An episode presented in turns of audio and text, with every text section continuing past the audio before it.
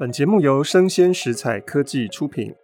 Hello，欢迎起今天遇到艾琳姐。我们今天的录音室，哎，又是仙气飘飘。好，我们欢迎淡江大学中文系的林伟淑老师，欢迎。Hello，Hello，正 道老师好，然后各位听众大家好，我是淡江中文系林伟淑。好，伟淑老师是非常知名的《金瓶梅》还有《红楼梦》的学者。那张爱玲跟这两本书都非常有关系。因为张爱玲在《红楼梦言》里面就告诉大家说，她是呃一生用《金瓶梅》跟《红楼梦》作为她创作的养分的来源啊。好，所以呃张爱玲其实在很小的时候，可能十几岁吧，就已经熟读《金瓶梅》。那以一位《金瓶梅》的教学者来看，到底《金瓶梅》适不适合十多岁的少女来读呢？这是我先想问伟叔老师的第一个问题，我好像觉得不太适合，是不是？我觉得张爱玲她真的很早熟，而且她太早熟，她太寂寞了。我觉得，但她不一样的是，她是一个天才型的小孩。嗯，她十四岁的时候就能够写作鸳鸯蝴蝶派小说。摩登《红楼梦》，他八岁就念《红楼梦》，想说天哪，如果小朋友念到还好，可能还在识字哎，我觉得。对，但是说合合适吗？我觉得《红楼梦》确实是可以，因为他向张爱玲展开的是一个他没有能够赶上的，然后那个上层权贵的贾府。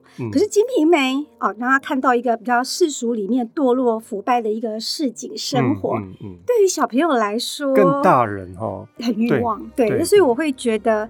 嗯，这样说吧，张爱玲以外的小孩，如果不是太早慧或是天才型的，不要读。不行，是不是？但是他可以，你觉得？我觉得，因为张那个《金瓶梅》的世界太悲凉，嗯，不太适合小孩，所以小朋友还是不要读比较好。而且应该有很多大人在床子之间的事情吧？我想小孩应该也读不太懂，是吧？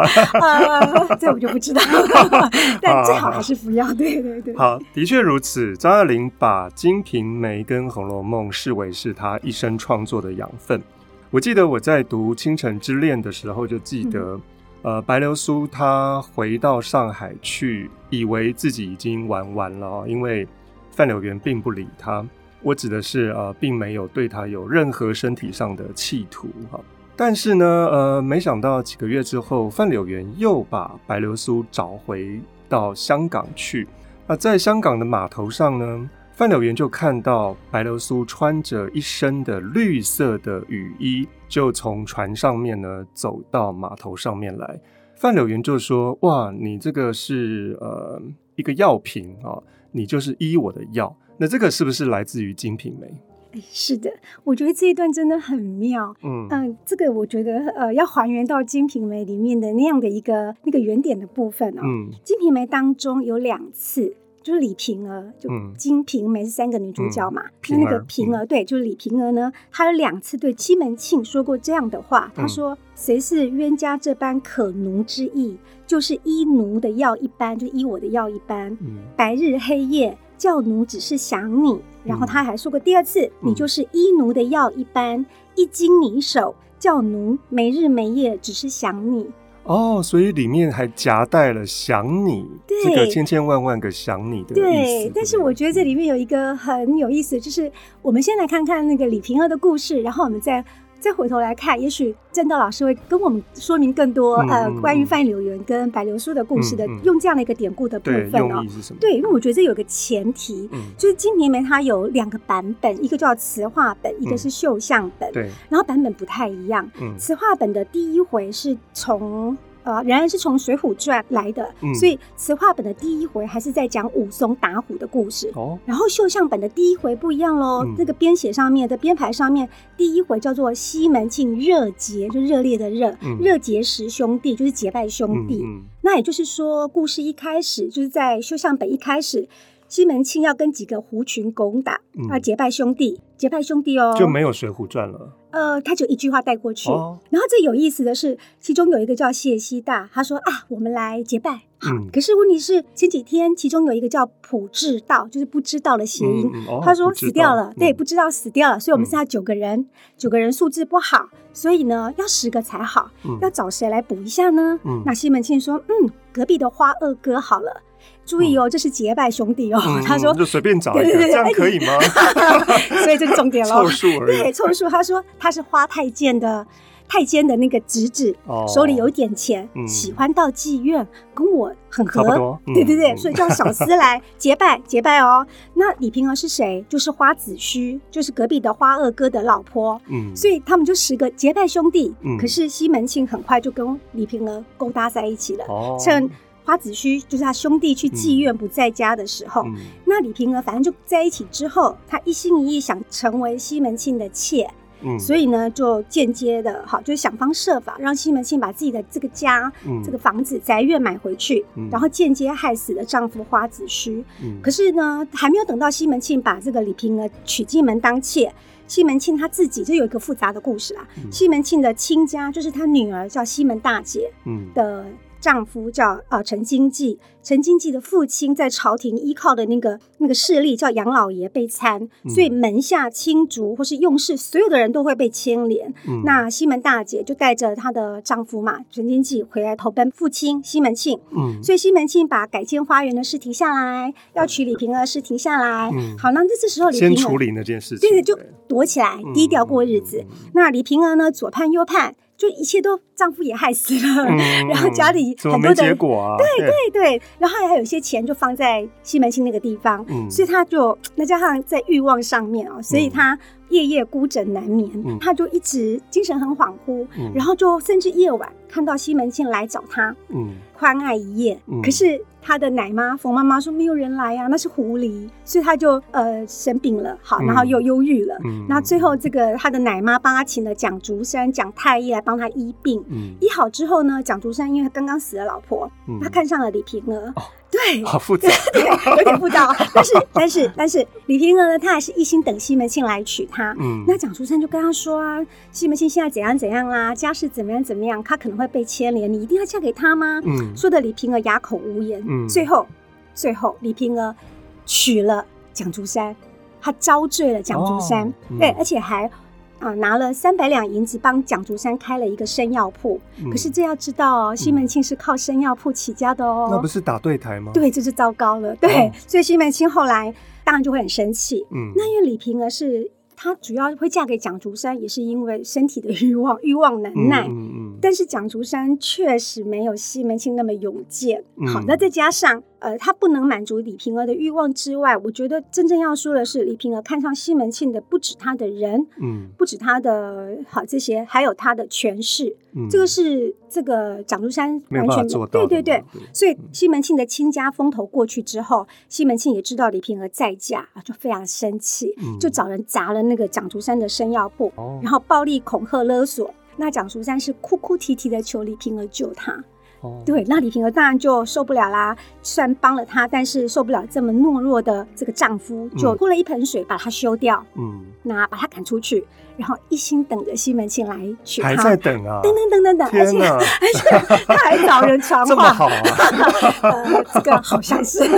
然后呢，这个故事真的有点长哦。嗯，好，然后他就想尽办法让呃西门庆的贴身的那个心腹叫戴安来传话。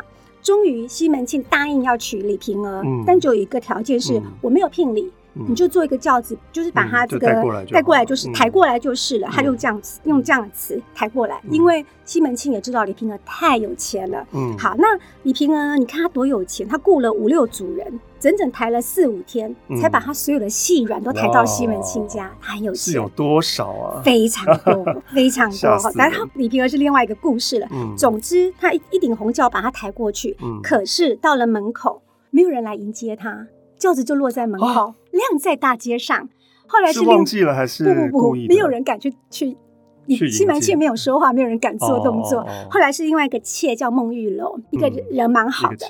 对对对，他就呃跟西门庆的大老婆叫吴月娘说：“你赶快把他迎进来，因为西门庆脾气不太好，等下他可能会发脾气。”所以不得已啦，吴月娘把他迎进来啊。可是故事还没有结束哦，就是西门庆娶妾，他大宴宾客，家里面啦，家里面宴宾客三天，但是就是不去见新娘子三天哦。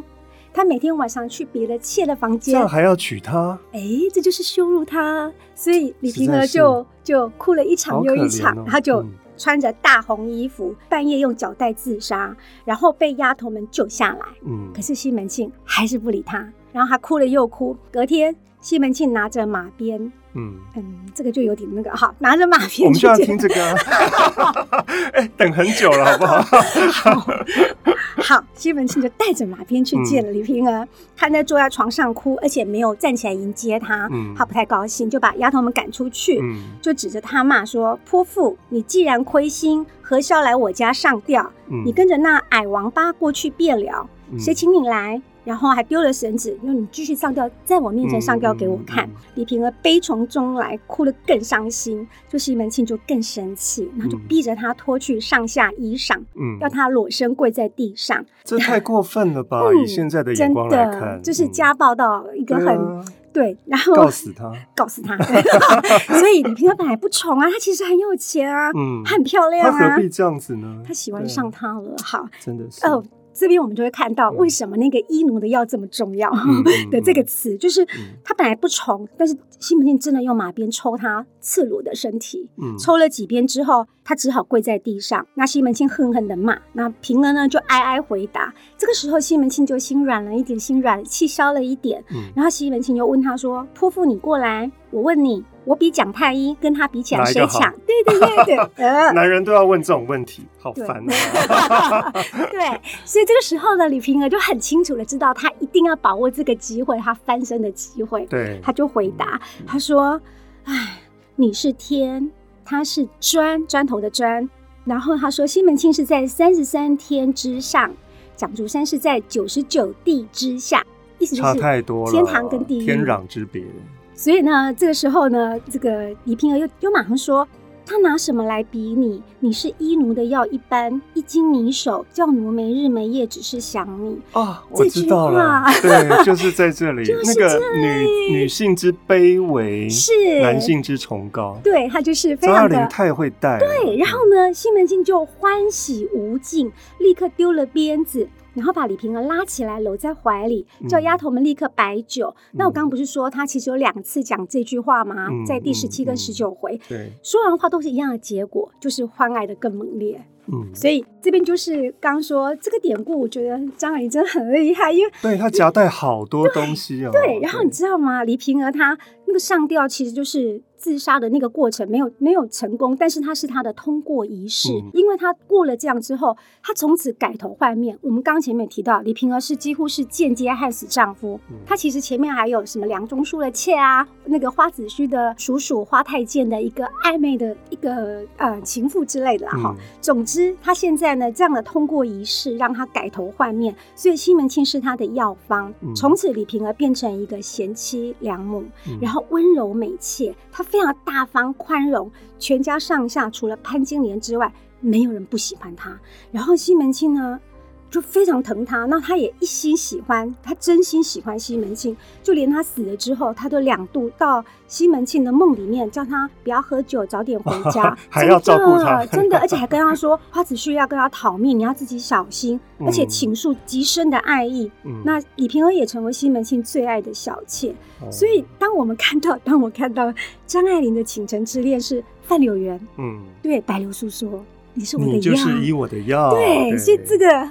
这就是典故的大挪移啊！对，从而也就解释出为什么他们后来又发生性关系。对，因为白流苏一直守住自己的身体，是绝不能够被范柳园给侵犯的。但是。从这个医我的药之后呢，我们就能够理解为什么后来他们直接就上床了。是，而且也可以看得出来，其实范柳原确实对白流苏在情感上面，嗯、他应该是比较先付出的，或是比较多一些的那个人。如果就这样来看，嗯、也许是这样。嗯、所以我觉得这个这个典故实在太有趣了，哎呀，太厉害了！没想到还有这么深刻的典故啊。好，我记得在《童言无忌》当中，张爱玲在穿这节里面也提到了《金瓶梅》。在一九四四年五月的《天地》杂志发表的这篇文章里啊，他说《金瓶梅》里面的佳人媳妇宋惠莲穿着大红袄，借了条紫裙子穿着。西门庆看着不顺眼，开箱找了一批蓝绣与她做裙子啊。好，这个西门庆看着不顺眼，开箱子找了一批蓝绸，应该是缎子的裙子啊。给宋惠莲，所以可以看出西门庆他觉得宋惠莲本来穿的红色的衣服配上紫色的裙子是不搭配的，所以西门庆找了一个蓝色的裙子给她。那伟淑老师觉得从这里可以看出什么样的讯息啊？西门庆是不是还有一些美感？呃，可能不是美感，因为我觉得西门庆他他是一个暴发户，嗯，他品味不足。啊，因为呃，但他觉得那个宋慧莲穿的很丑，我觉得他有那个有特别的意义的，就我我先讲他品味不足是有证据的啊，就是呃，在西门庆他就是得到那个从一个胡僧那里得到壮阳药，嗯，那胡僧到西门庆家，那在古典小说常常是从第三者的眼光看到另外一个人或是这个家庭。或是所有的样貌，嗯，那从胡森眼里面看到了西门庆的家庭是怎么样的呢？他是一个很浮夸的人哈，比如说他那个院子是很深沉，但是他挂着什么龟背纹啊，然后虾须啊，什么绿色的珠帘，然后放一个蜻蜓腿、螳螂肚、肥皂色起愣的桌子，这种描述都是非常的。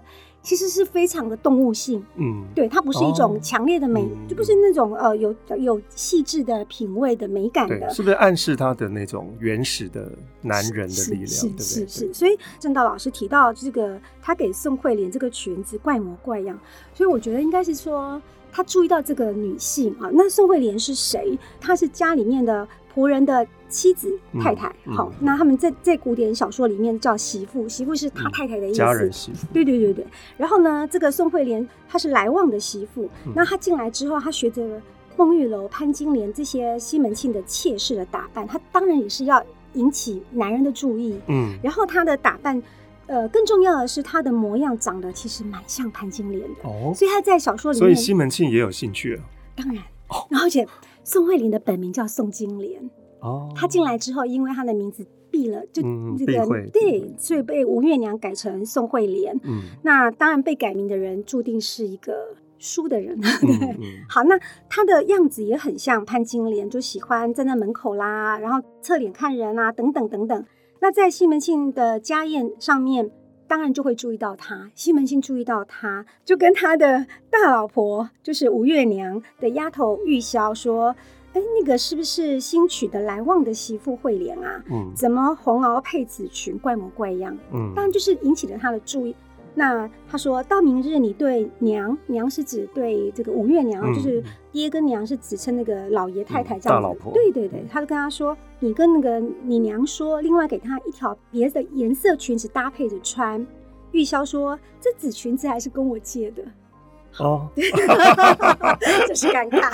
好，但他没有意想到是配红色的上衣啊。对对对，但是我觉得这个西门庆为什么要这样说？我自己的阅读是，我的直觉会是他留下一些口风给丫头们在闲谈的时候，你跟他说：“老爷注意到你了，你穿的颜色怪模怪样。”然后呢，叫太太给你一件新的裙子。老爷有在看，是，但是家里面的仆人这么多，嗯，怎么会特别注意到她？因为她长得漂亮嘛。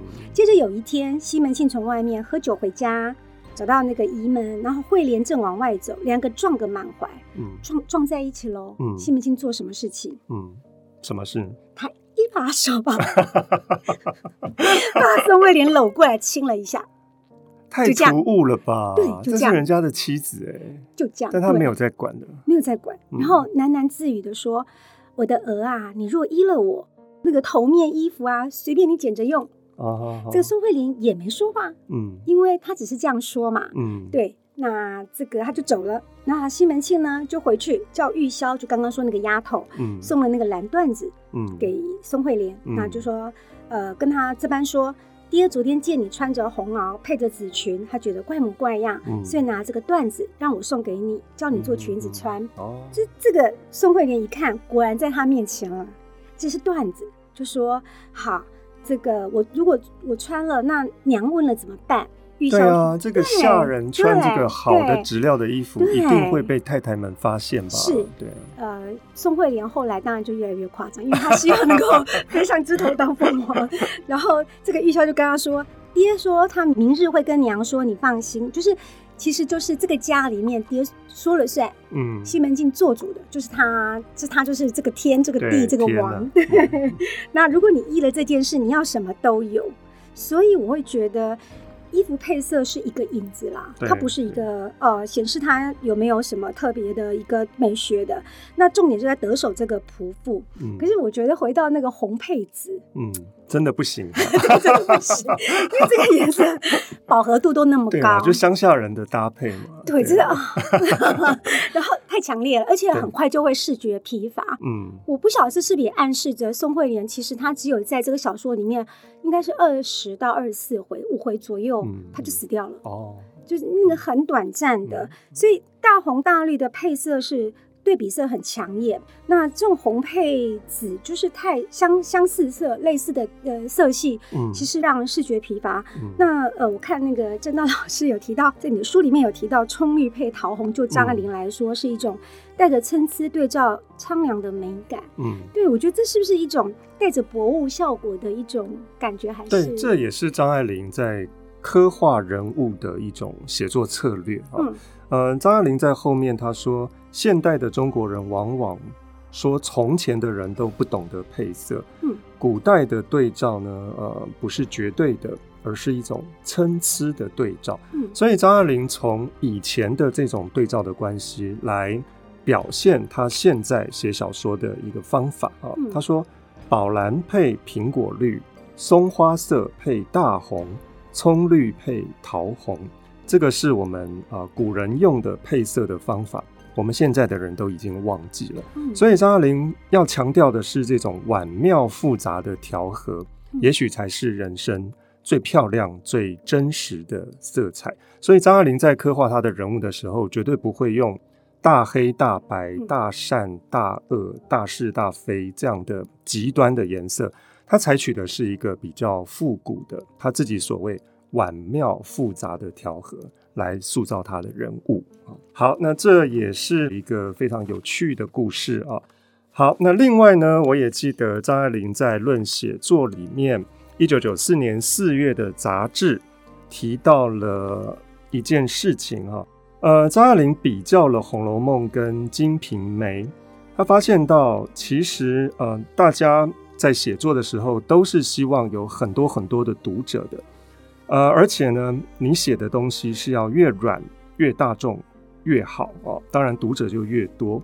所以张爱玲就把《红楼梦》跟《金瓶梅》拿来比较，她觉得《红楼梦》的读者是比较多的，但《金瓶梅》好像是在题材上面是比《红楼梦》会泄很多哈，所以并不见得是所有的读者都喜欢读那种比较低级的会泄的或者是很私密的东西。像《红楼梦》跟《金瓶梅》就不是，因为《红楼梦》在艺术价值跟拥有的读者数量来说，它是超越《金瓶梅》的。好，所以张爱玲就说：“只听见有人熟读《红楼梦》，而不大有人熟读《金瓶梅》。看今天销路广的小说呢，家传户送的也不是香艳热情的，而是那种温婉的、感伤的小市民道德的爱情故事。”所以可见的会谢不会谢，根本不是作者要考虑的问题。好，好，那这一点韦叔老师怎么看？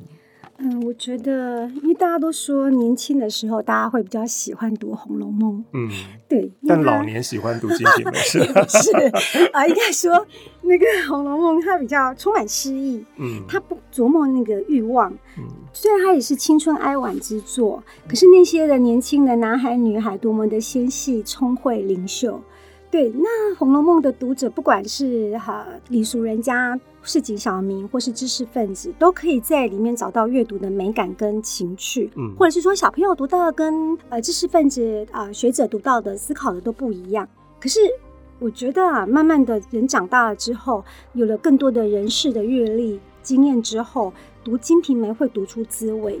嗯，因为《金瓶梅》是一部成人小说，嗯、我我这边的成人小说 不是十八加的意思，不单指那个，是说呃，应该是这样说了，这成人小说是说这些男女是非常现实的，嗯，他们总是为衣食奔忙，对，然后在大家都在有限的资源底下，要去挣得对自己最有利的部分，那个利，对，对，那所以女性可能在那个时代没有办法，他可能会用身体去交换，对，交换地位，交换一点利益，对，然后妻妾争夺，嗯、然后呃互相猜忌，嗯、那男人当然就会呃也会逢迎谄媚，官商勾结，嗯、然后呃小奸小坏到大奸大恶都有可能，对，对，那所以这是一个成人的故事，而且成人的故事呢，呃成年男女之间的即使有很深的爱情，他还是通常会跟性爱这样的关系做连接，对，所以。在成人世界里面都是丑态毕露，嗯、你要那种单纯美善的你这个 大观园式的事几乎是不可能，嗯、所以它是一个成人小说，嗯、所以才会有学者说《红楼梦》才是真正意义上的通俗小说，因为大家都可以读，嗯、大家都可以读到一点呃不同的感受。那《金瓶梅》其实它是比较属于文人式的，嗯。意思是说，它当然是呃，在一个某个意义上，它是第一部在古典作品当中，它是第一部文人独立完成的长篇章回小说。哦、嗯，就是从它开始，嗯，才会有一个这个这样单独的作者，独立的作者。然后它一开始问世的时候，其实是文人之间传抄的小众的一个作品，嗯，大家偷偷读的，嗯，那。这当然也可能是因为《金瓶梅》一开始就被视为一部淫书，嗯、所以它的印刷啦、发行一定是有它的局限。对，而且我想，正经文人读了，就算读得很熟，也不好意思拿来承认吧。对对，我熟读《金瓶梅》，这样大家会觉得你怪怪的。对对对，是。好，所以呢，呃，我们今天聊了非常的多哈，终于知道张爱玲是多么多么的热爱《金瓶梅》，以至于。在写小说、写散文的时候，不断的让《金瓶梅》的养分渗透进创作里面。其实我还记得，在《红白玫瑰》里面，王娇蕊跟佟振宝在喝茶，我记得应该也是跟《金瓶梅》很有关系。但是因为今天时间的关系，所以我们只好下个礼拜再请伟淑老师来。哈，好，那希望我们还能够今天遇到爱玲姐。好，拜拜，拜拜。